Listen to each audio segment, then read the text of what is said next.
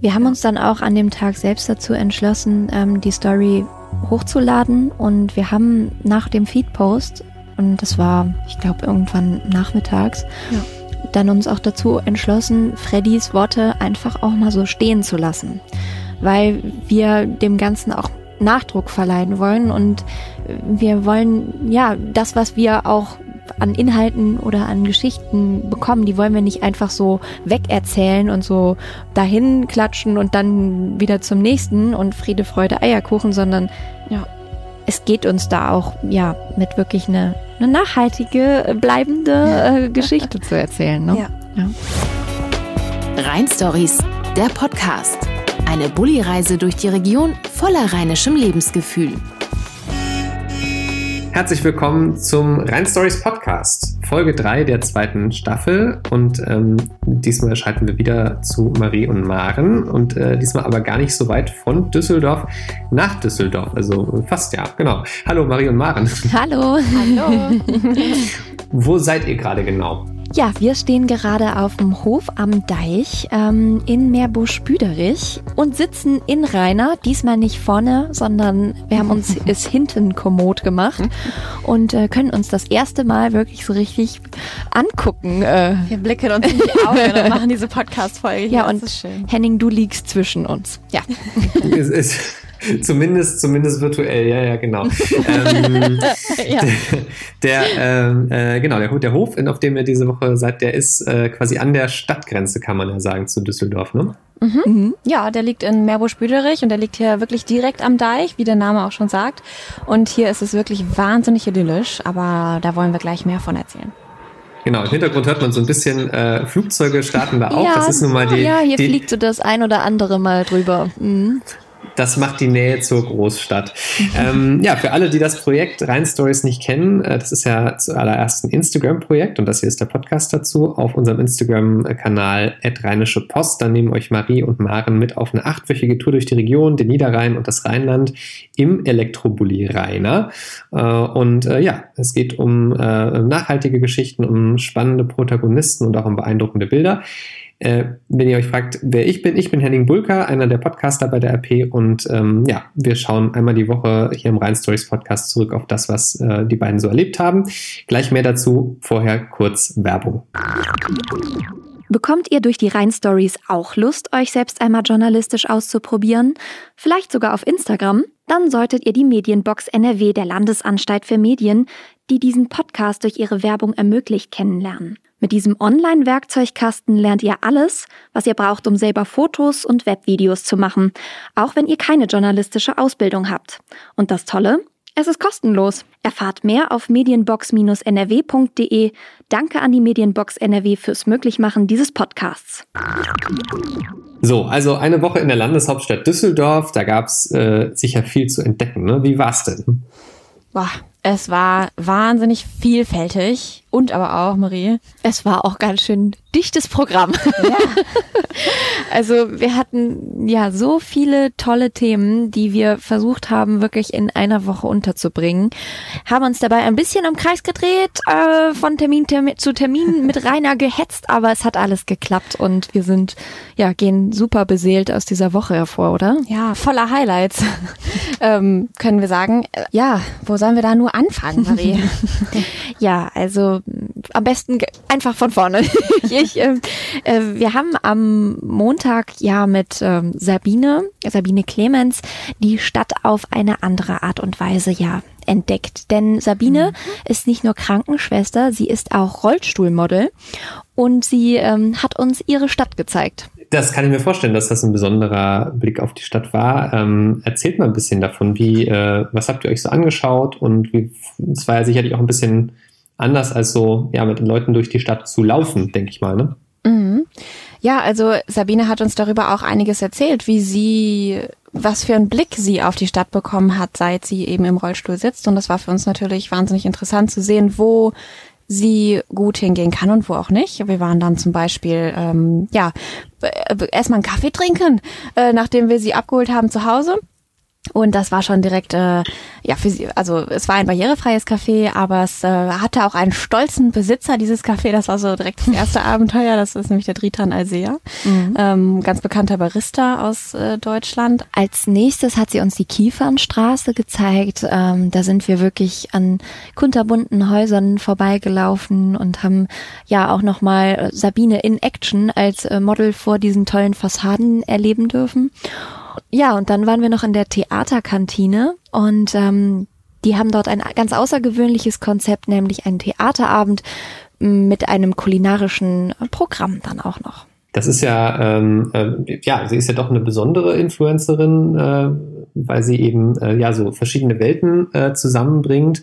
Und ähm, hat sie was über ihre Motivation erzählt? Ja, auf jeden Fall. Also sie hat gesagt, ähm, zum Beispiel das Modeln ist für sie so ein Ding, mhm. was jetzt nicht nur Hobby ist für sie sogar, sondern es ist wirklich was, womit sie darauf aufmerksam machen will. Sie hat uns zum Beispiel erklärt, ähm, wenn man im Rollstuhl sitzt, na klar, da kann man sich nicht einfach eine normale Hose kaufen, wie es sie irgendwie von der Stange gibt. Das ist halt schwierig, weil es schneidet ein oder die Taschen sind an der falschen Stelle und da muss es halt einfach ähm, ja, andere Mode für geben. Und da ist sie so ein bisschen Botschafterin für geworden auf Instagram. Und das fanden wir irgendwie super spannend. Ja, sie sagte sowas wie, äh, ich will nicht immer nur in Jogginghose rumlaufen, nur weil die jetzt bequem und praktisch ist. Ich möchte auch schick sein. Und ja, so schick ist äh, Sabina auf jeden Fall. sie ist äh, total farbenfroh, äh, hat auch ganz viel ähm, ja, bunte Kleidung immer an und auch ihre Wohnung äh, mit ganz vielen bunten Kissen. Ähm, ja, richtig schön, richtiger Hingucker. Hm. Ja. Anschauen könnt ihr euch die Bilder natürlich, wenn ihr wollt, auf äh, dem Instagram-Kanal äh, Rheinische Post. Und auch äh, Sabine Clemens hat übrigens diese Woche, das war mit dem Grund, weshalb ihr sie getroffen habt, unseren anderen RP-Instagram-Account mein Düsseldorf übernommen diese Woche. Und auch da gibt's äh, dann noch mehr äh, von ihr. Ähm, ein anderes Thema, wo ja, wo es auch im weitesten Sinne um Diversität, nenne ich das jetzt mal, ähm, ging. Ihr seid bei Koch dich Türkisch gewesen in Düsseldorf-Flingern und habt äh, gekocht. Erzählt mal ein bisschen was davon. Ja, also tatsächlich war uns auch bei der Themenauswahl diese Woche wichtig, nicht nur dieses ähm, Klischee Düsseldorf zu zeigen, dieses ähm, wir gehen in den Medienhafen, oh Düsseldorf ist eine Modestadt und die Kö gibt's auch, sondern wir, ja, wir sind beide hier in Düsseldorf geboren und wir wollen unser Düsseldorf einfach auch mal so zeigen, wie ja, wie wir es eigentlich kennengelernt haben. Und das ist vielseitig und das ist international und deswegen gerade die internationale Küche die ähm, Düsseldorf ausmacht, finden wir, ähm, haben wir Koch dich türkisch äh, getroffen. Und das sind ja, Orhan und Orchide. Mhm. und mit denen haben wir gekocht. Ne? Ja, zwei ganz tolle Menschen. Wir haben, ähm, also ich muss sagen, ich habe vorher noch nie türkisch gekocht. Und das war ein, äh, ein wunderbares Erlebnis. Es war erstens natürlich fantastisch lecker.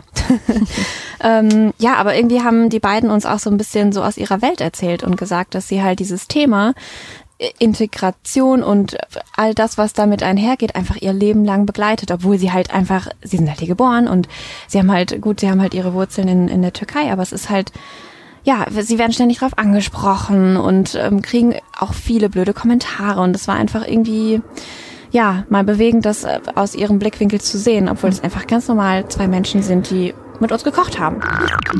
Das Wichtigste für mich ist immer, äh, die türkische Küche ist unterrepräsentiert in Deutschland. Also man denkt zwar, Döner ist das meistverkaufte Fastfood, ja, schön.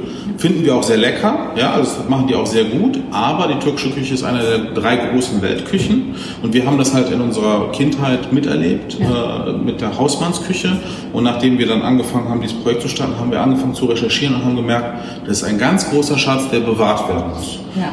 Und das versuchen wir auch weiterzugeben. Also für uns geht die Integration durch den Magen. Wir versuchen einfach viele Menschen an einem Tisch zu vereinen, reichen uns die Schüsseln hin und her. Deswegen ist Koch dich Türkisch auch so eine Art Botschafter.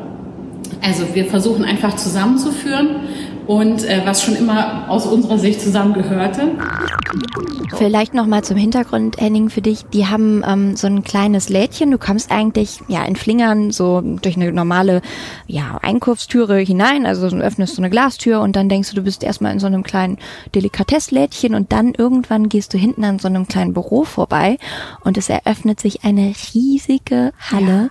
mit Gläsern äh, wirklich vom Dach runter und in dieser Halle haben sie einfach die schönste, äh, ja, so offene Küche mit einem riesigen Block, um den man rumschreiten kann. Ähm, eingerichtet und mit langen Tafeln in dieser äh, Küche drin und da bieten sie Kochkurse an eigentlich. Nur durch Corona jetzt halt gerade eben nicht. Ja. Ja. Was gab's denn eigentlich? Börek. Ja, genau. Äh, eine Art äh, Teig, ähm, ja, Tasche kann man es eigentlich nicht nennen. Ich weiß, wie, wie sagt man das? Ähm also es ist Jufka-Teig, mhm. ganz dünn ausgerollt, so hauchdünn. Ähm, und den ja, man fettet eine Pfanne aus, wir haben den in der Pfanne gemacht und dann legt man diesen Teig hinein und äh, dann kommt eine Füllung drauf. Ist ein bisschen wie Lasagne, nur ein bisschen unordentlicher. Also ähm, Orhan meinte zu uns, ja, also nicht so deutsch und pingelig sein jetzt hier. und ja, dann äh, faltete er das da drauf und ähm, dann gibt's noch so eine Soße aus Milch und ähm, Butter, also ja, richtig lecker. richtig lecker. Und am Ende haben wir mit der ganzen Familie gegessen. Das mhm. war so mhm. schön, ne? Die kleinen Mädels, die beiden von denen, die waren auch noch dabei und wir haben dann nett gequatscht. Eine andere Geschichte, die euch, das habe ich so auch mm, ja gemerkt, das hat man wirklich beim, beim Durchschauen der Story gesehen, die euch nahe gegangen ist, ist die von Freddy Hase. Der arbeitet als Künstler und Hobbyautor in Düsseldorf, aber das war ja nicht immer so, ne? Ja, der Freddy. Hm. Der Freddy hat mal ganz lange als ähm, Werbekaufmann bei Siemens gearbeitet, also einer ganz, ganz großen Firma. Und das hat ihn irgendwann, als die Firma umstrukturiert hat und äh, viele Stellen weggefallen sind ähm, und er auf einmal drei Jobs machen musste, hat ihn das irgendwann einfach ja umgehauen und äh, Freddy ist mit einem Burnout ins Krankenhaus gekommen. Mhm. Ja, und davon hat er uns super offen also erzählt und auch in den Stories ähm, ja wirklich so seinen ganzen Weg von Reha zu Ärzten, ähm, den Willen eigentlich immer wieder in diesen Beruf zurückzukehren und doch zu wissen, das ist nicht gut für mich. Und ähm, ja, und, und von da aus, aus dieser Lebenskrise eigentlich, ist was total Schönes entstanden. Und das hat er uns auch vorgelesen. Mein großer Bruder. Im Krieg geboren, ein schweres Los. Mich gab's noch nicht, du wurdest groß. Als ich dann kam, ein kleiner Wurm, kroch ich in dein Boot, sucht Schutz vom Sturm. Du lenktest den Kahn mit sicherer Hand, ganz fest verknüpft war unser Band. Ich war noch ein ganz kleiner Mann, als es dich zog in die Ferne dann. Eine fremde Stadt, du suchtest dein Glück, doch die Familie blieb nicht lange zurück. Hast dich gekümmert, wo immer es ging, Zupacken und nicht reden, das war dein Ding. War ich oft ratlos, dann hattest du Zeit. Dein kluger Rat brachte mich auf weit. Mit Mut und Fleiß gingst du durchs Leben, hast mir ein Vorbild stets gegeben. Geriet ich mal ins Straucheln in dieser Welt, suchte ich nach einer Hand, die mich hält. Schon warst du da, trotz vieler Pflichten, zu helfen und mich aufzurichten. Die Regenbrücke hast du nun betreten. Ich bleibe zurück, um für dich zu beten. Sitze allein im Boot und führe das Ruder. Halte dich fest im Herzen, mein großer Bruder. Was ich so interessant fand, wenn ich das richtig gesehen habe, ist das ja, das ist ja schon lange her, dass er diesen Burnout hatte in den 90er Jahren. Ähm, das ist ja, also heute, ja, kennt irgendwie jeder dieses Wort ähm, und kann damit auch was anfangen. Was hat er darüber erzählt, wie das damals für ihn war, wo er, was ja einfach schon eine lange Zeit her ist, wie da so das Bewusstsein für das Thema war? Also, er hat uns erzählt, dass er damals es überhaupt nicht realisiert hat, was da eigentlich mit ihm passiert. Und als es dann auch wirklich so weit war, dass er, ja, dass der Notarzt kommen musste und ihn abholen musste, war auch immer noch nicht klar, was hat er denn jetzt mhm. eigentlich? Das hat er uns immer wieder gesagt. Bis heute weiß er nicht so richtig, wie kann er seine Symptome zuordnen, was hat er für eine Krankheit, aber im Endeffekt, ja, kann man quasi diesen ja, Oberbegriff Burnout darauf anwenden. Und ja, das war halt für ihn keine einfache Zeit, ne Marie? Das nee, war nee, das war ganz schlimm. Und man muss sich auch vorstellen, also der Freddy, der stand mitten im Leben. Ne? Der hatte fünf Söhne eine Frau und hat für die gesorgt, ist früh morgens aus dem Haus, kam zurück. Er meinte, sie hätten noch eine sehr kleine Wohnung auch noch gehabt. Er hätte überhaupt gar keine Zeit und für sich und keinen Rückzugsort mehr gehabt. Und irgendwann hat der Körper einfach Reißleine gezogen und ähm, ihn an Silvester dann ins Krankenhaus ja, gebracht. Vielleicht eine persönliche Frage mal an euch. Ihr seid ja, das hat man, glaube ich, mitbekommen, sehr auf Achse jetzt in diesen Wochen. Und ähm, mir ging es so direkt, als ich diese Geschichte gesehen habe, da habe ich irgendwie auch, äh, ja, auch an, an, Momente gedacht, wo ich selber mal an meine Grenzen gekommen bin. Und ähm, das hat er selber ja sogar auch angesprochen, dieses, dass er das jungen Leuten sagt. Ähm, achtet auf euch. Wie hat das auf euch persönlich jetzt gewirkt, auch in dem, also es ist ja sehr positiver Stress, den ihr gerade habt. Ne? Aber trotzdem, ja. aber trotzdem es spielt das ja genau damit rein, oder? Ja, total. Also ich muss ehrlich sagen, wir saßen in diesem Innenhof und ähm, mir ging das total nah. Also ich habe auch öfter einfach mal das Handy und die Kamera kurz beiseite legen müssen, weil wir wirklich dem Freddy auch ganz lange zwischenzeitlich zugehört haben und das hat mir persönlich auch total viel gebracht. Das waren ja. wirklich zwei Stunden, die ja für mich persönlich auch eine Bereicherung waren. Ja, total. Und man hat einfach super viel raus mitgenommen in dem Sinne, also in seinen Gedichten beschreibt er ja zum Beispiel, in seinem ersten Gedicht, man beschreibt er sehr viel über die Zeit am Anfang im Krankenhaus, wie er sich gefühlt hat. Es ging um Einsamkeit, es ging um ja ein dunkles Loch, in das man fällt. Und ähm, irgendwie hat man so für sich gedacht, da möchte ich niemals hinkommen in diese Gefühle. Und ähm, ja, das hat das uns quasi so gebracht irgendwie auch, ne? Also wir haben ja. uns dann auch an dem Tag selbst dazu entschlossen, ähm, die Story hochzuladen und wir haben nach dem Feedpost und das war, ich glaube, irgendwann nachmittags, ja. dann uns auch dazu entschlossen, Freddys Worte einfach auch mal so stehen zu lassen, weil wir dem Ganzen auch Nachdruck verleihen wollen und wir wollen ja das, was wir auch an Inhalten oder an Geschichten bekommen, die wollen wir nicht einfach so wegerzählen und so dahin klatschen und dann wieder zum nächsten und Friede, Freude, Eierkuchen, sondern ja, es geht uns da auch ja mit wirklich eine, eine nachhaltige, bleibende äh, Geschichte zu erzählen. Ne? Ja. ja. Und ich glaube, das habt ihr damit auch ähm, geschafft. Also mir ging es jedenfalls, obwohl ich ja nicht dabei war, es nur gesehen habe, auch äh, auch direkt nah. Wir, ihr habt ja schon gesagt, ihr wolltet so ein bisschen ein anderes Düsseldorf zeigen. Ähm, und ähm, wie, wie, ist denn das für euch gewesen? Also ihr kommt beide aus Düsseldorf. Schaut ihr jetzt doch nochmal anders auf die Stadt? Ja, also ich muss wirklich sagen, ähm, ich bin ja in Mettmann aufgewachsen, ne? Also das muss man hier nochmal betonen.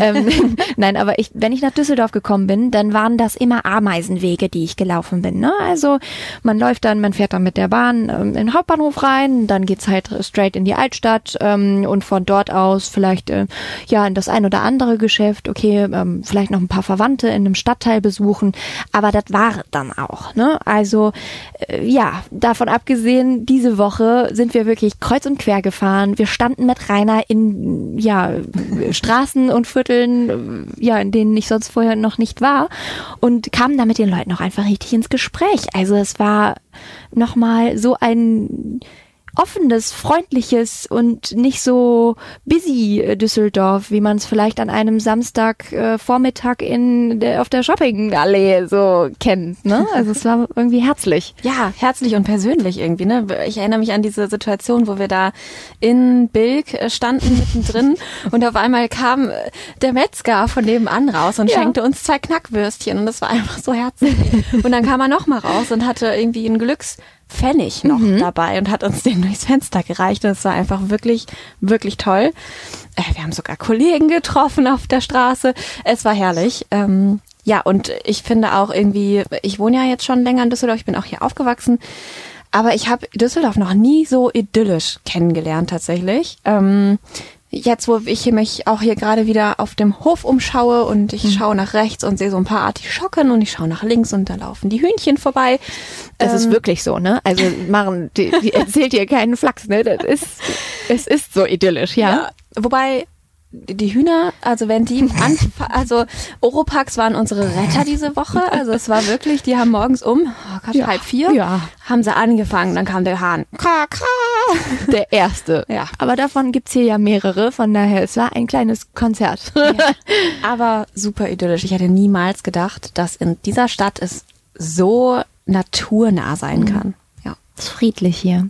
Hm. Ja, das kann ich auch sagen. Ich bin ja zugezogen. Ne? Ich äh, bin ja, komme ursprünglich gar nicht aus NRW, sondern aus Leipzig und habe aber Düsseldorf so irgendwie die letzten Jahre total lieb gewonnen und oh. ähm, muss auch muss auch immer sagen, so dass es einfach, wenn man mal so diese ja, das ist eine schöne Formulierung, diese Ameisenwege verlässt und mal irgendwie ein bisschen weiter rausfährt, irgendwie auch so Urdenbacher Kempe zum Beispiel ist ja auch eine total schöne Gegend, wo man auch, gut, das ist auch relativ, mittlerweile auch relativ touristisch, aber trotzdem kann man auch da äh, so seine Ruhe finden und ähm, ja, kann ich nachvollziehen. Aber was ich auch eben äh, äh, cool finde, ist so der Hof, auf dem ihr seid. Ähm, der ist ja nun streng genommen nicht auf Düsseldorfer Stadtgebiet, aber sehr in der Nähe.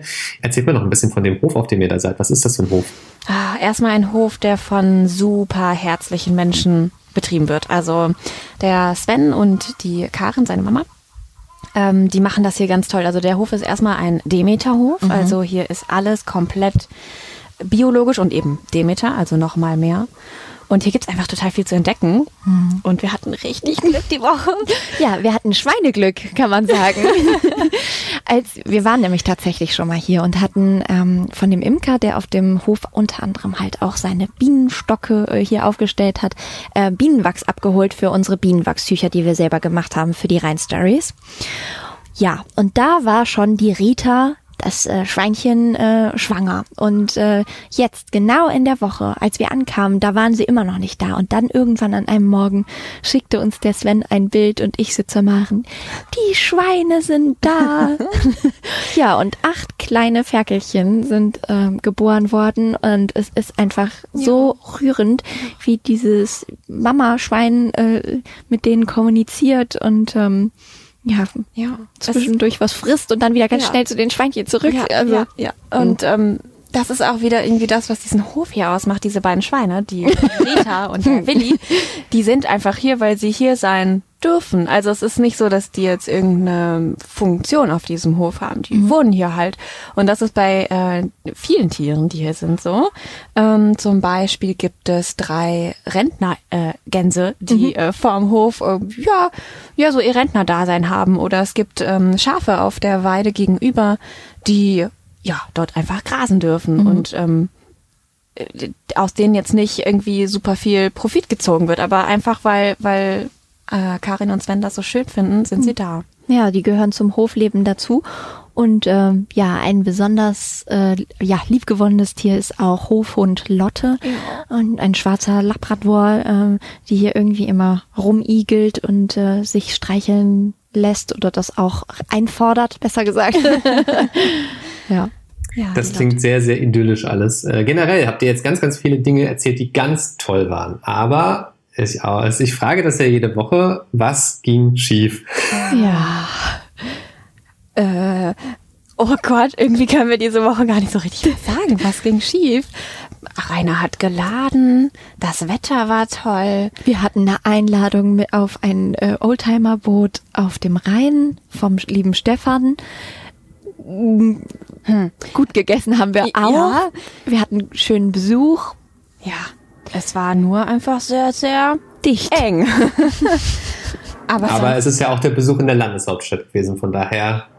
Genau, das gehört sich hier so, ne? Es muss auch irgendwie ein bisschen Brassel sein. Aber ist ja auch schön, dass das äh, mal äh, so laufen kann, dass einfach alles gut ist. Und ähm, ja, dann ist ja die Frage, wie es in der nächsten Woche läuft äh, und wo ihr das vor allem macht. Da geht es ein bisschen weiter weg, ne? Ja.